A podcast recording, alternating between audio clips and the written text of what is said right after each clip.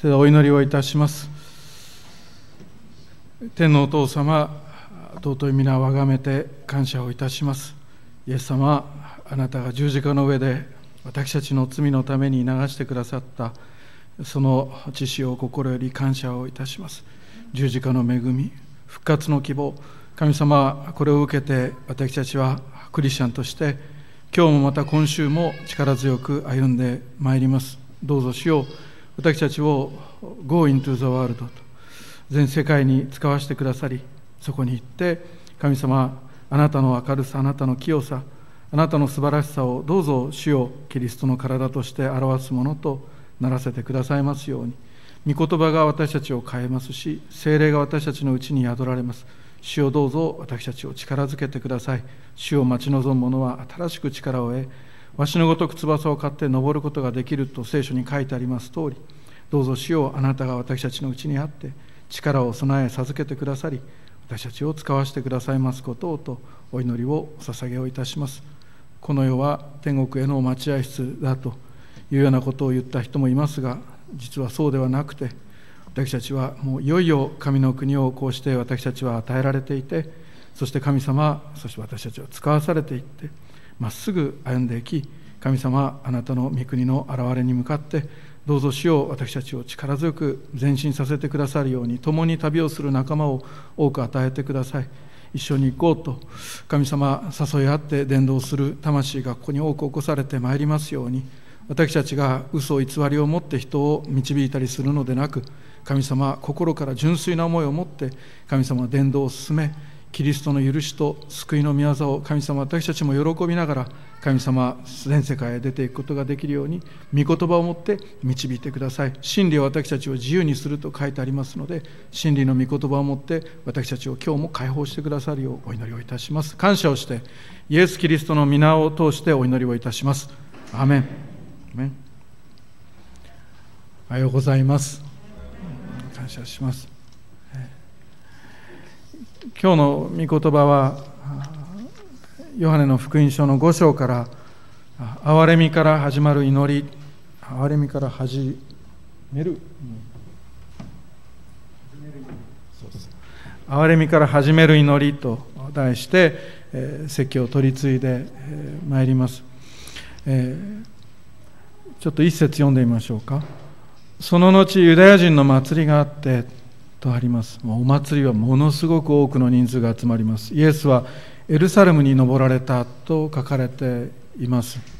エルサレムに登られたってヨハネが書いた時にその時の気持ちはもうとにかく計り知れないものがあります。エルサレムを愛していたからか。いやそれはそうなんですがしかし2節。エルサレムには羊の門の近くにヘブル語でベテスダと呼ばれる池があり5つの回廊がついていたと書かれています。過去形なんです。なんでかっていうとヨハネの福音書書かれたのは大体90年ぐらいだと言われていますが紀元70年にはエルサレムはもうなくなってしまっているからです。ローマ帝国がエルサレムに侵入し侵略しそして神殿は積まれている石がほとんど崩れてなくなってしまった。ベテスダの池も同じでありました。羊の門と呼ばれるところがあったと思うわけです。そしてベテスダの池があったと思うわけです。そしてベテスダの池には5つの回廊がついていたとヨハネは思い出す。そのベテスダの池の出来事が今日の聖書の箇所であります。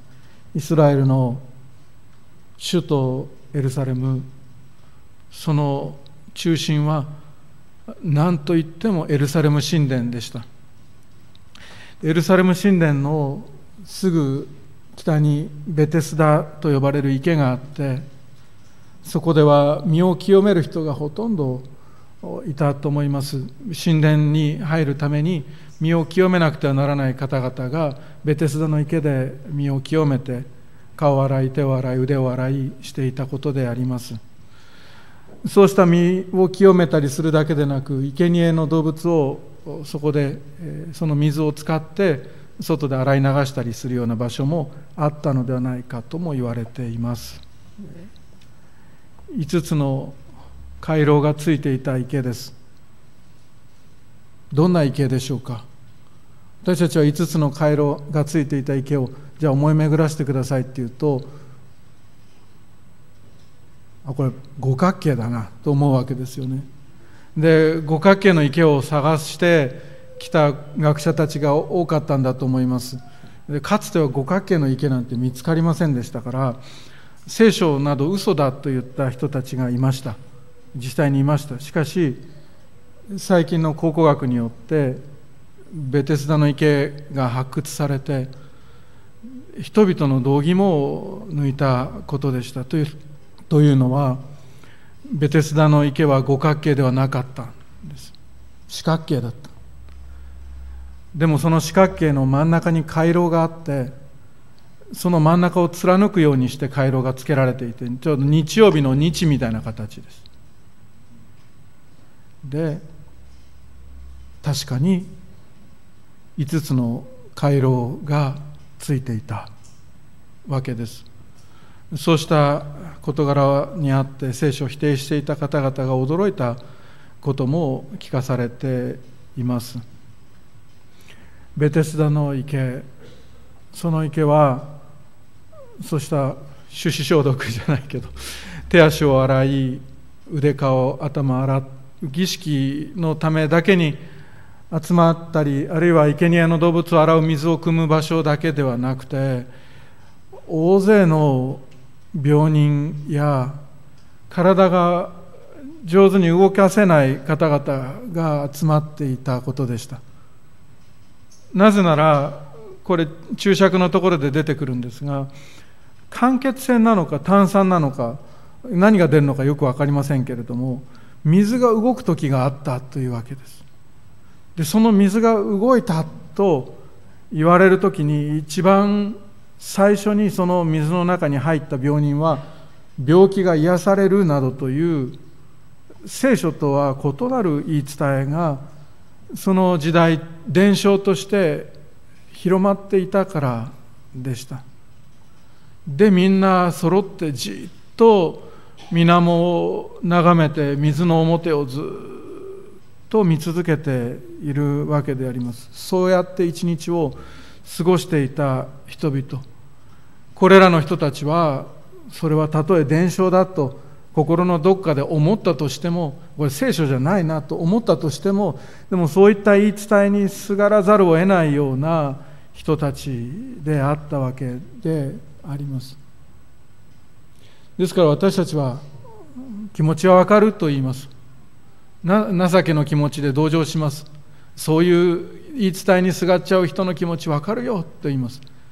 ただその言い伝えを良しとはできない。なぜなら聖書と異なる人の言い伝えっていうのは大変残酷だからです。よく考えたらひどい言い伝えです。体の弱い人はいつまでたっても結局水に入れない。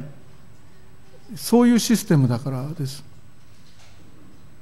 それで聖書は言うわけです。5節。そこに38年も病気にかかっている人がいたと。イエス様はでもこのベテスダに来られそしてこの人に出会われます。この人と出会われる。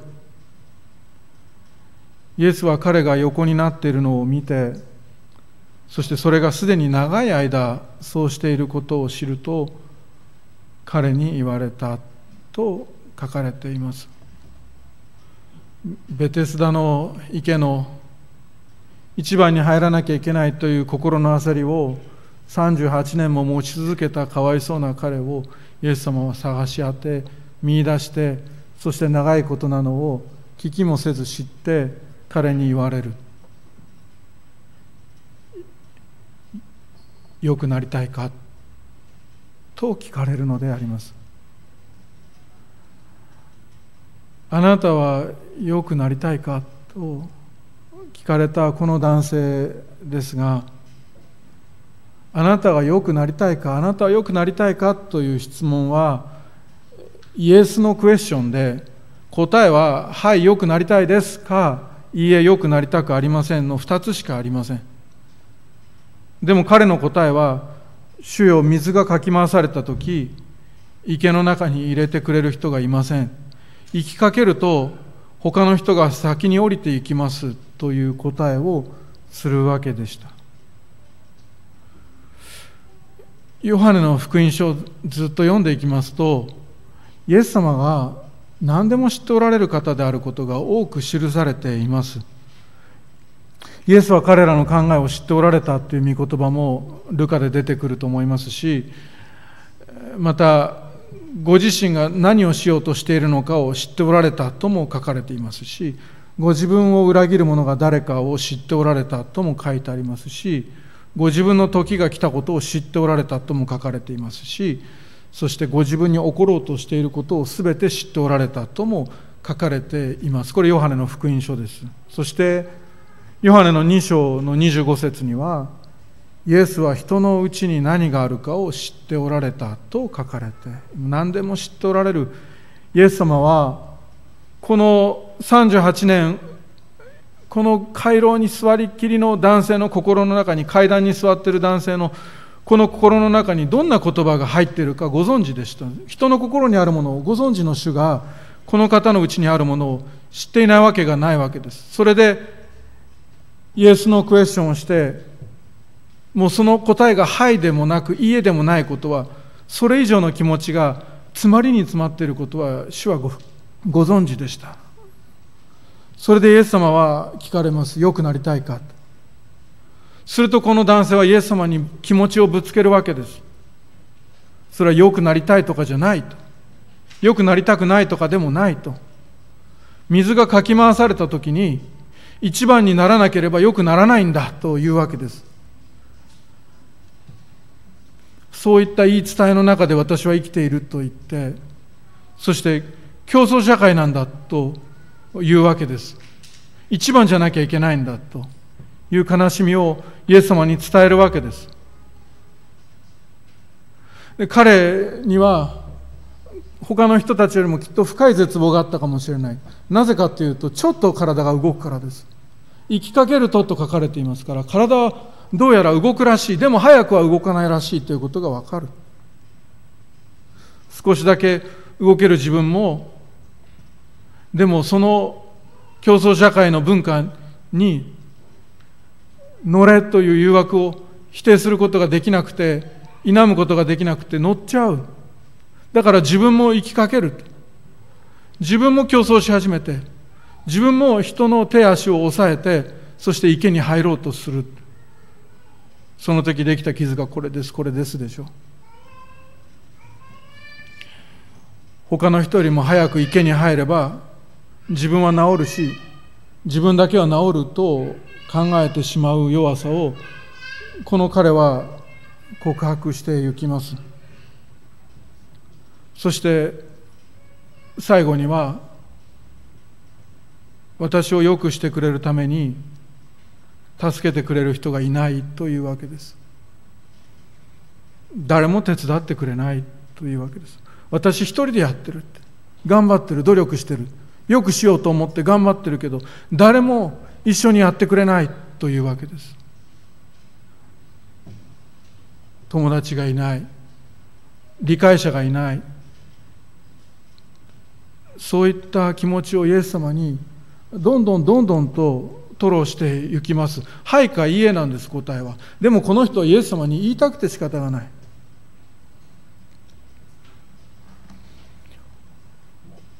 ベテスダの池というのは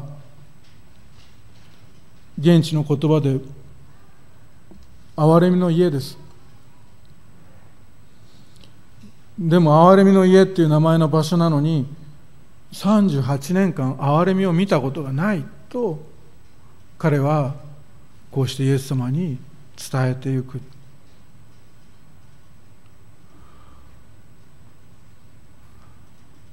38年もその池にいる間に彼の一番の目的はもう変わっていってしまっています。当初本当の目的であったのはもう一度立ち上がりたいです。もう一度仕事がしたいですしもう一度良くなりたいでした。それで池に来たんですけれどもやがてその文化の中で彼の願いは一番に池に入りたいに変わっていってしまいます。そして誰かに助けてもらいたいにその後変わっていく。その後友達がいない悲しみを聞いてほしいへと変わっていくわけであります。よくなりたいか？聞いてください。友達がいないんです。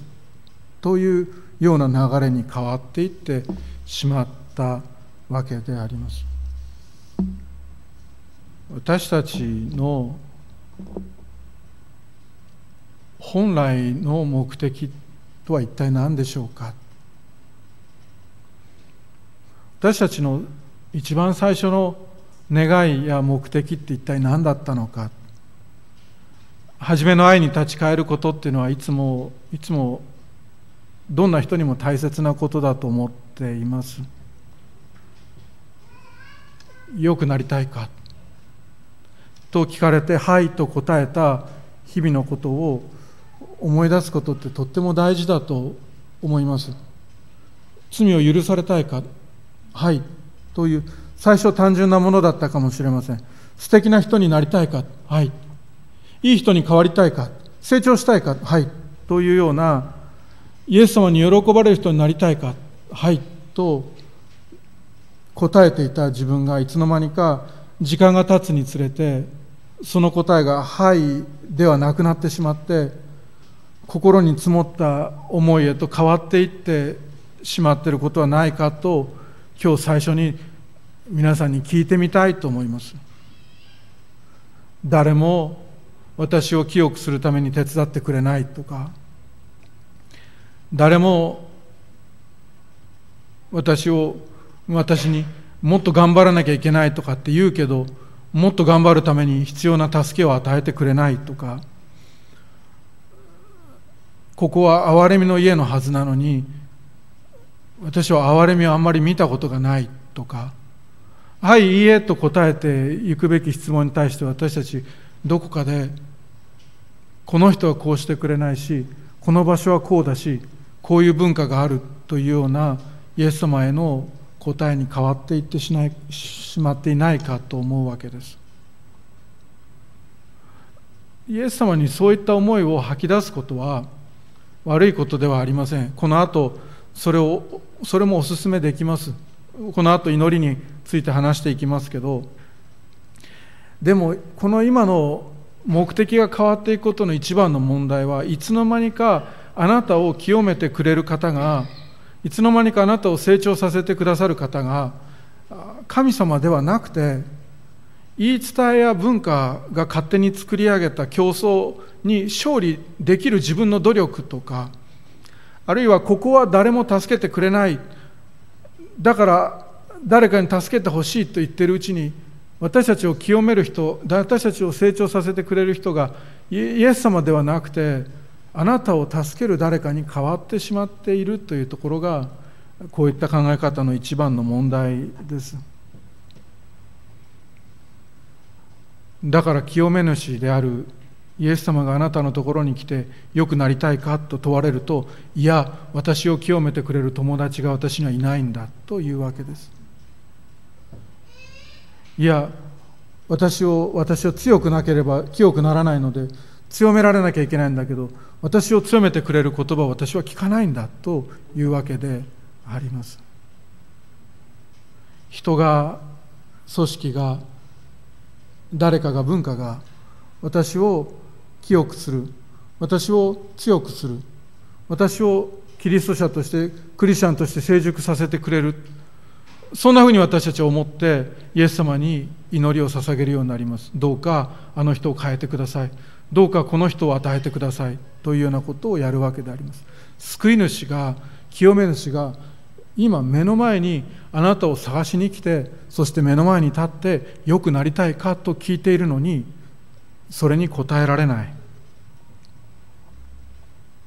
なぜならあなたを助ける誰かはもはや人に変わってしまっているからであります。それで願っていることは何か？清くなりたいか？強くなりたいか？成長したいか？いい人になりたいか？素敵になりたいかと問われると主よこの池はおかしいと思うというような話になっていくわけです。主よ誰も水に入れてくれないから私は変われないというわけであります。この男性のイエス様への言葉の意味はまとめるとこうです。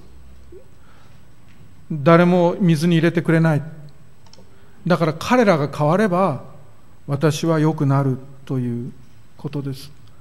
彼らが変われば私は治ると言ってるわけです。良くなりたいか。あああの人たちが変われば良くなります。と言ってるわけです。それで一生懸命こういった状況に私たちが陥りますと私たちは一生懸命人を変えようとします。本来直すべきはあなただったのにそれを忘れて私たちは一生懸命人を直したり人を変えたりシステムを変えたり組織を変えたりいろんなことをいたします。本当は一番最初は変わってほしかったのは自分の体だったのにもはやそんなことは考えられずに第2第3のことがいつの間にか第一になってきてしまう。イエス様はそんな私たちの心の中にいっぱい溜まった言葉に気づいてそして問いかけてくださった後この男性の言葉にじっと耳を傾けてくださるのであります。イエス様は誰からも憐れみを受けない苦しみをちゃんと聞いてくださいます。40年近く誰も助けてくれなかったというあなたの悔しさをイエス様はちゃんと聞いてくださいます。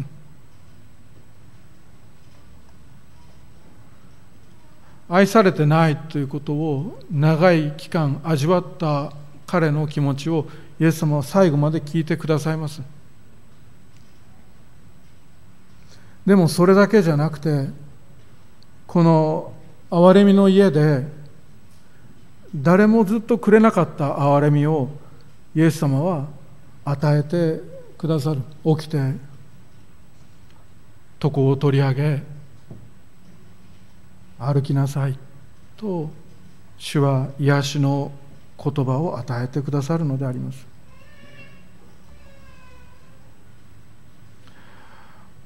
私たち私たちイエス様に心の内にあることを祈ろうと思ってもなかなか祈り出せないことがあります。祈れとイエス様にあるいは誰かに導かれてでも祈りを始められない時がある。そういった時にイエス様は訪ねてきてくださるわけであります。何をしてほしいのかと。よくなりたいかと。どうしてほしいのかと主は問いかけてくださるのであります。それでこの男性はようやく祈り始めることができました。私たちもそうやって主に尋ねられて初めて祈り始めることができる時があります。自分からなかなか祈り出せない時に主が来てくださって何をしてほしいのかと問われます。主が来てくださって本当は良くなりたいのかと問われます。それに私たちは答えて祈りを始めることができます。主よ私は私にはもう誰もいませんと。本当に一りぼっちですとあなたは言うことができる。それがあなたの祈りの始まりなのかもしれません。主はその祈りを聞いてくださいます。どんなに周りの厳しい人たちがそんな自己中心的な祈りをと言ったとしてもそんな祈りしかできない私たちを主は許して祈りを聞いてくださいます。牧師としては皆さんそんな祈りをずっとし続けなさいと。とても教えられない。成熟していくこと。誰かのために祈ることが大事です。だけどだけど私たちには時々どうしても主にお伝えしたいという気持ちでいっぱいで一りぼっちだと言わざるを得ない時があります。その時主は祈れない私たちに良くなりたいかと声をかけてくださる。その祈りを聞いてイエス様は私たちをその後で何が本当に一番大切なのか本質に立ち返らせてくださる。言われることは響き続けるこの言葉です。良くなりたいかです。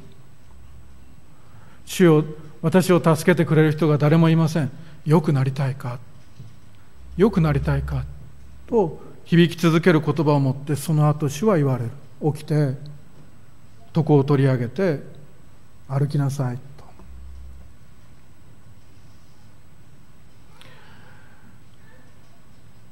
兄弟姉妹誰も助けてくれないとあなたが思ってしまう時に誰も手伝ってくれないとあなたが思ってしまう時に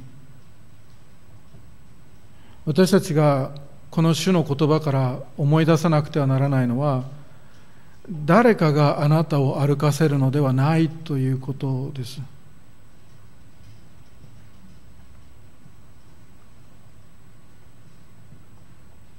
主が私たちに力を与えそして私たちが起きて布団を片付けて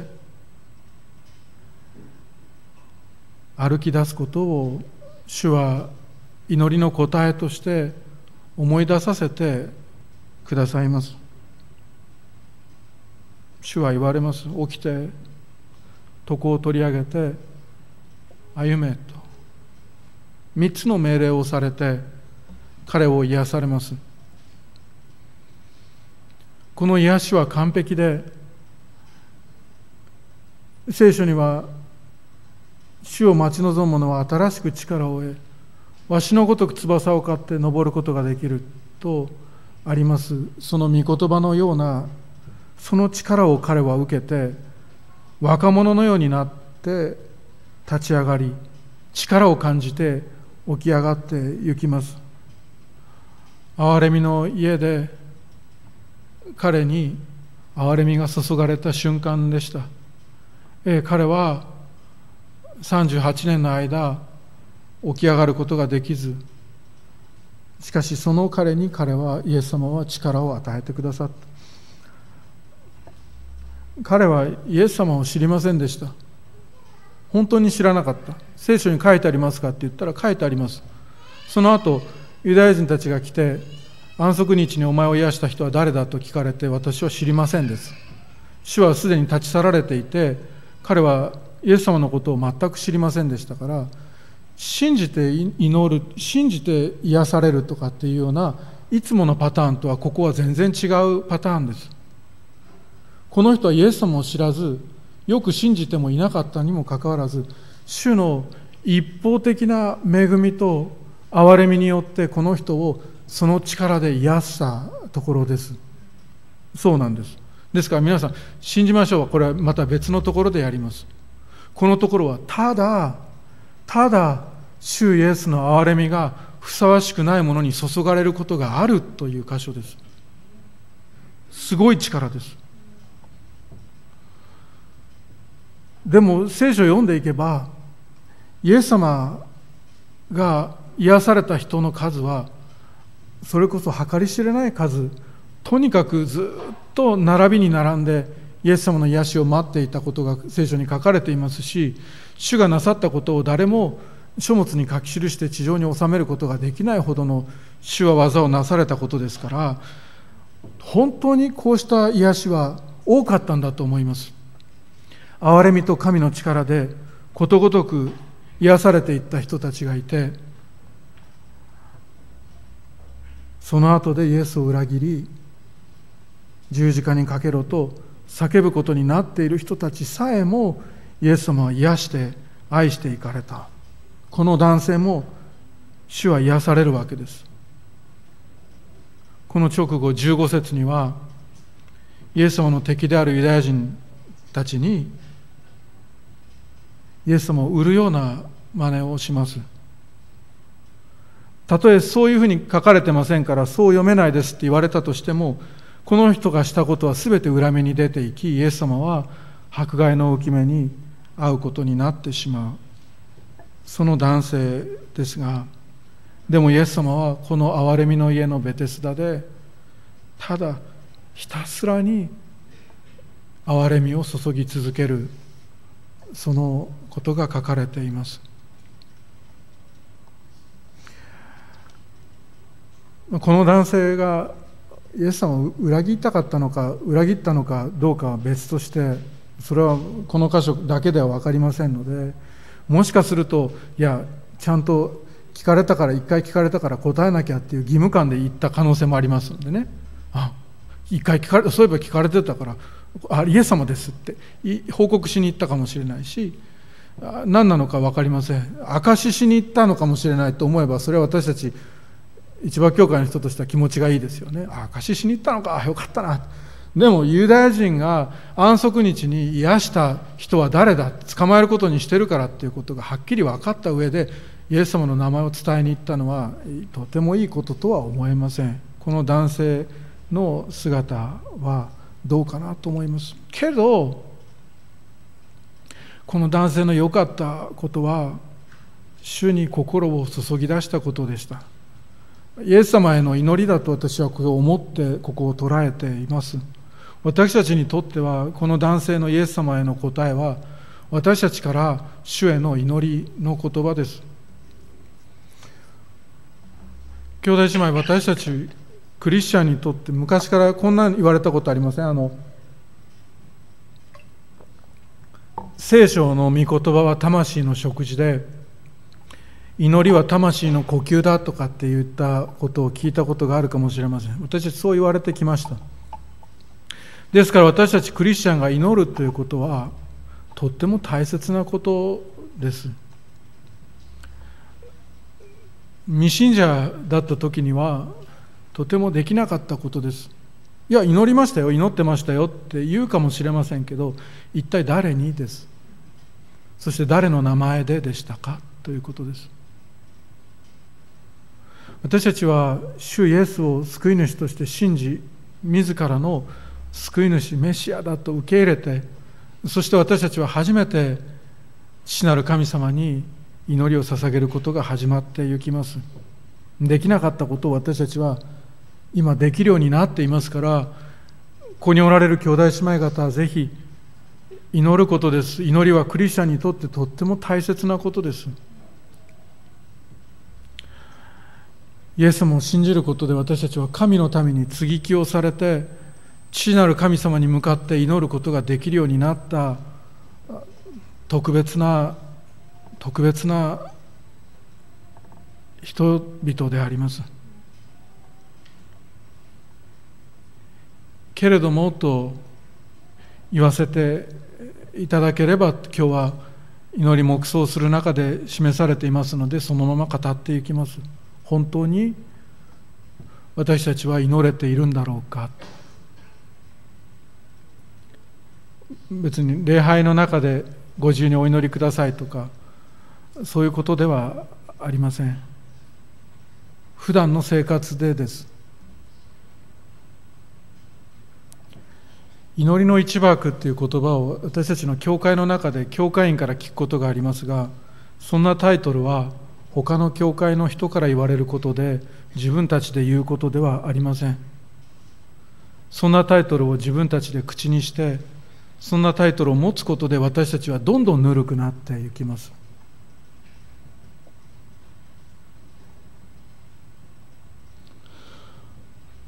私たちはキリストとの会話を持っているでしょうか。手の働きを休めて主の前に立ち止まる時間を私たちは大切と思っているでしょうか？それが価値あることだと思っているでしょうか？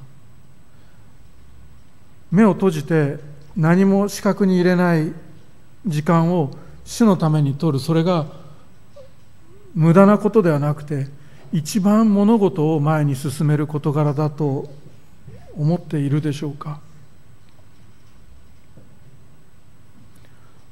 宗教改革者のルターは今日は成し遂げるべき事柄がものすごく多いから今日は特別に4時間主の前に座って祈らなければならないと言った人でありました。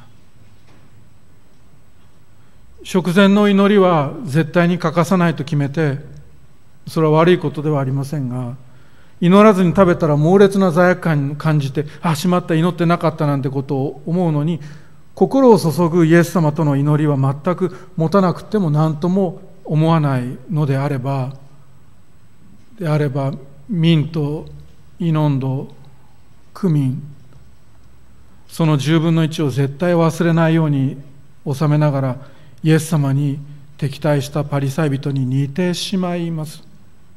そんなことはないでしょうか。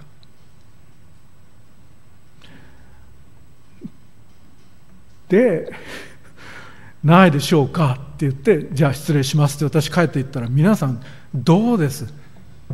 もう置いてけぼりも甚だしいでしょですから今日は励ましたいわけです。本当に祈りの一幕であり続けるのであれば大事なのは私たちの祈りの生活であります。絶えず祈りなさいとあるようにふとした時に事あるたびに主イエス様に向かって語りかけることです。呪いの言葉はいけません。乱暴な言葉はふさわしくないと思う。でもかしこまった言葉や決まりきった言葉でなくていいと思います。主に泣きたい気持ちを伝えたらいいと思いますし自分の情けなさもさらけ出していいと思います。嬉しい気持ちを伝えて心を注いで主に祈りを捧げることです。一番教会の私がさせていただく礼拝説教はこれからほんの少しの間主が許されるならば祈りについて語ってまいります。ですから祈りを始めることです。でもあなたがこれまで祈りの初めに聞かされてきた言葉って一体何だったか思い出してみてください。ではお祈りください。あなたお祈りした？そのちょっとご飯食べてるけどお祈りしたの？ご主人たちが笑ってないんですよ。なるほどよくわかります。そう言われて私たちはお祈りを始めることが多いのかもしれないけどでもそれで生き生きとお祈りできる人ってそんなに多くないんじゃないかと思います。そう言われたら私たちは頑張らなきゃ祈らなきゃとそう踏ん張る。私が説教で講談から祈りなさいと言って説教を終えたら今度こそ祈ろう今年こそ祈れる人になろうなんていうことを目標設定して結局目標を守れない自分を発見して落ち込んでいくことでありましょう。あるゴスペルのコンサートを思い出します。ある日本のクワイアのリーダーの方がとてもいい方ですが自分のクワイアに向かってものすごくお怒りになってもっと笑いなさいって言って怒って指導してました。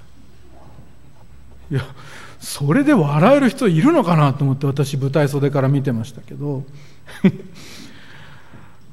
祈りなさいと言われて微笑みながら祈れるようになる人なんていうのは私は少ないんじゃないかなと思います。ですから今日主の言葉を聞くことです。この長く病んでいてイエス様との交わりを必要としていたこの男性は自分からイエス様に話しかけたのではありませんでした。祭りの季節全国海外からものすごい数で膨れ上がったラッシュアワーの名古屋駅みたいなエルサレム神殿でイエス様が彼を探し見つけて彼の方から語りかけられることであります。よくなりたいかです。ですから私たちの祈りも今週はそこから始めてみてはどうかと思っています。あなたを探し当てて見つけてくださった主の声を先に聞くことです。聖書を読んでもいいですし説教を聞きながらでもいいです。そうして主の御声を探すのもいいけれども今朝主イエスは私たちにこう語っておられる。よくなりたいですか？と。それに対して私たちはどう答えていくでしょうか？それが私たちの祈りの始まりになります。よくなりたいですか？主よ私を助けてくれる人が私には本当に少ないんですとあなたは言うのかもしれません。よくなりたいですか？たら主よ私に必要なのは私の努力なんでしょうか？それともあなたの一方的な憐れみなんでしょうか？主よ答えは分かってるけどあなたの口から聞かせてほしいかもしれません。主はそんなふうにしては祈る私たちに憐れみを注いでくださるお方であります。優しい方です。とても優しい方です。主イエス・キリストは心優しい方です。ご自分で言っておられますから嘘をつかない主は心優しくへり下っておられるその姿を私たちの前に見せてくださいます。主は私たちを癒し続けて今があるんだって精霊があなたに教えることでしょう。そして将来完璧な癒しをあなたに与えてくださると精霊はあなたに教えてくださることだと思います。でもこの地上でも主は憐れみを持ってあなたに触れてくださる。よく。なりたいか？そう聞いてきちんと答えられない私たちにもまたきちんと自分の望みを伝えられないでいる。ちょっと濁ってちょっと曲がった私たちにも主はよくしてくださいます。主は満たしてくださりそして永遠の命の希望をもう一度与えてくださいます。よくなりたいか。そう聞いて祈りを始めていくことです。心の中にあなたにはどんな気持ちが与えられるかそれをどうか主に伝えてみてください。それがあなたの祈りの生活です。主はそれに聞いてくださいます。食前の祈りだけが祈りではありません。日々歩む中で仕事にアイロンに手を伸ばしながら日々の仕事の中でパソコンのキーボードを打ちながらふと手を止めて下を向いて一瞬の間祈ることだってあなたの祈りの生活でしょう。主よ今の私にはあなたを必要とする気持ちでいっぱいですとあなたは伝えるかもしれません。でもよく聞いていてください。この主イエス・キリストが広い世界の中であなたを見つけてくださいました。主はあなたを祈りに聞いてくださいます。祈れないあなたに向けて主の方から語りかけて祈りを始めてくださいます。主はあなたの祈りに聞いてくださる。問いかけてくださるその言葉に私たちは答えながら私たちは祈っていきます。ですから兄弟姉妹教会を祈ろうではありませんか。話しかけようではありませんか。キリストの花嫁を花嫁が花婿に話しかけちゃいけない理由が何かあるんでしょうか？ですから私たちがもし男性も女性も想像するだけでいいと思います。花嫁さんが花婿のところに行ってちょっとあなた言いたいことがある伝えたいことちょっと聞いてほしいことがあるんでしょうってですけどって言ったらなんかボディーガードみたいな人がいてこの人に触るなみたいなことを言うわけです。花嫁の態度と気持ちは何ですか？ボディーガードよお前は何様だでしょう？私たちこそ花嫁なんだと。花婿に話しかける。私たちには義務も権利もあって。それが徹底的に許されている。のであれば兄弟姉妹方今週の私たちの歩みは祈りの一枠じゃないんですか。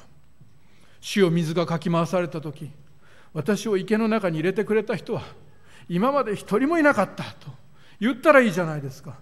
辛いことがあったんだと。いや辛いことばかりだったんだと。言ってもいいと思います。もちろん主はそんな祈りに私たちが祈るでしょどうせ。あの人もうちょっと優しくしてくれませんか。手伝ってくれたことがないんだと。いうような祈りを捧げることがあったりこの組織や社会を変えてほしい。そうすれば私は良くなると祈る私たちの祈りに主は後で気づかせてくださる人が変わるのではないと。良くなりたいか。私たちの方を良い方向へ変える言葉を後で与えてくださいます。祈りの中でぜひ話してみてください。誇れないことが実はあります。なんか教会や社会や会社では結構威張ってるんですけどでも全然自分は誇れないところがあるんですなんていうことを祈ることだってできるかもしれません。でもイエス様はそばにいてほしいんですと。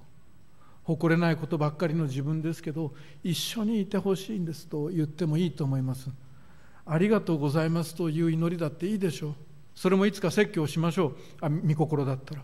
あなたに見つけられてあなたに選ばれたことが嬉しくて今があります。あと何がありますか？あこれどうですか？主よ。このお食事を。ありがとうございます。あなたは私にまだ生きてほしいと願っておられるのですか？話を聞いてくださいと。祈ったらいかがでしょうか？兄弟姉妹自己中心かもしれない。だけどどうか私を祝福してくださいはいかがでしょうか？主よ私はあなたを話しません。私をそうです。そうです。祝福してくださるまでは。そうすればもっとあなたに栄光を返せるはずだからと。お祈りをいたします。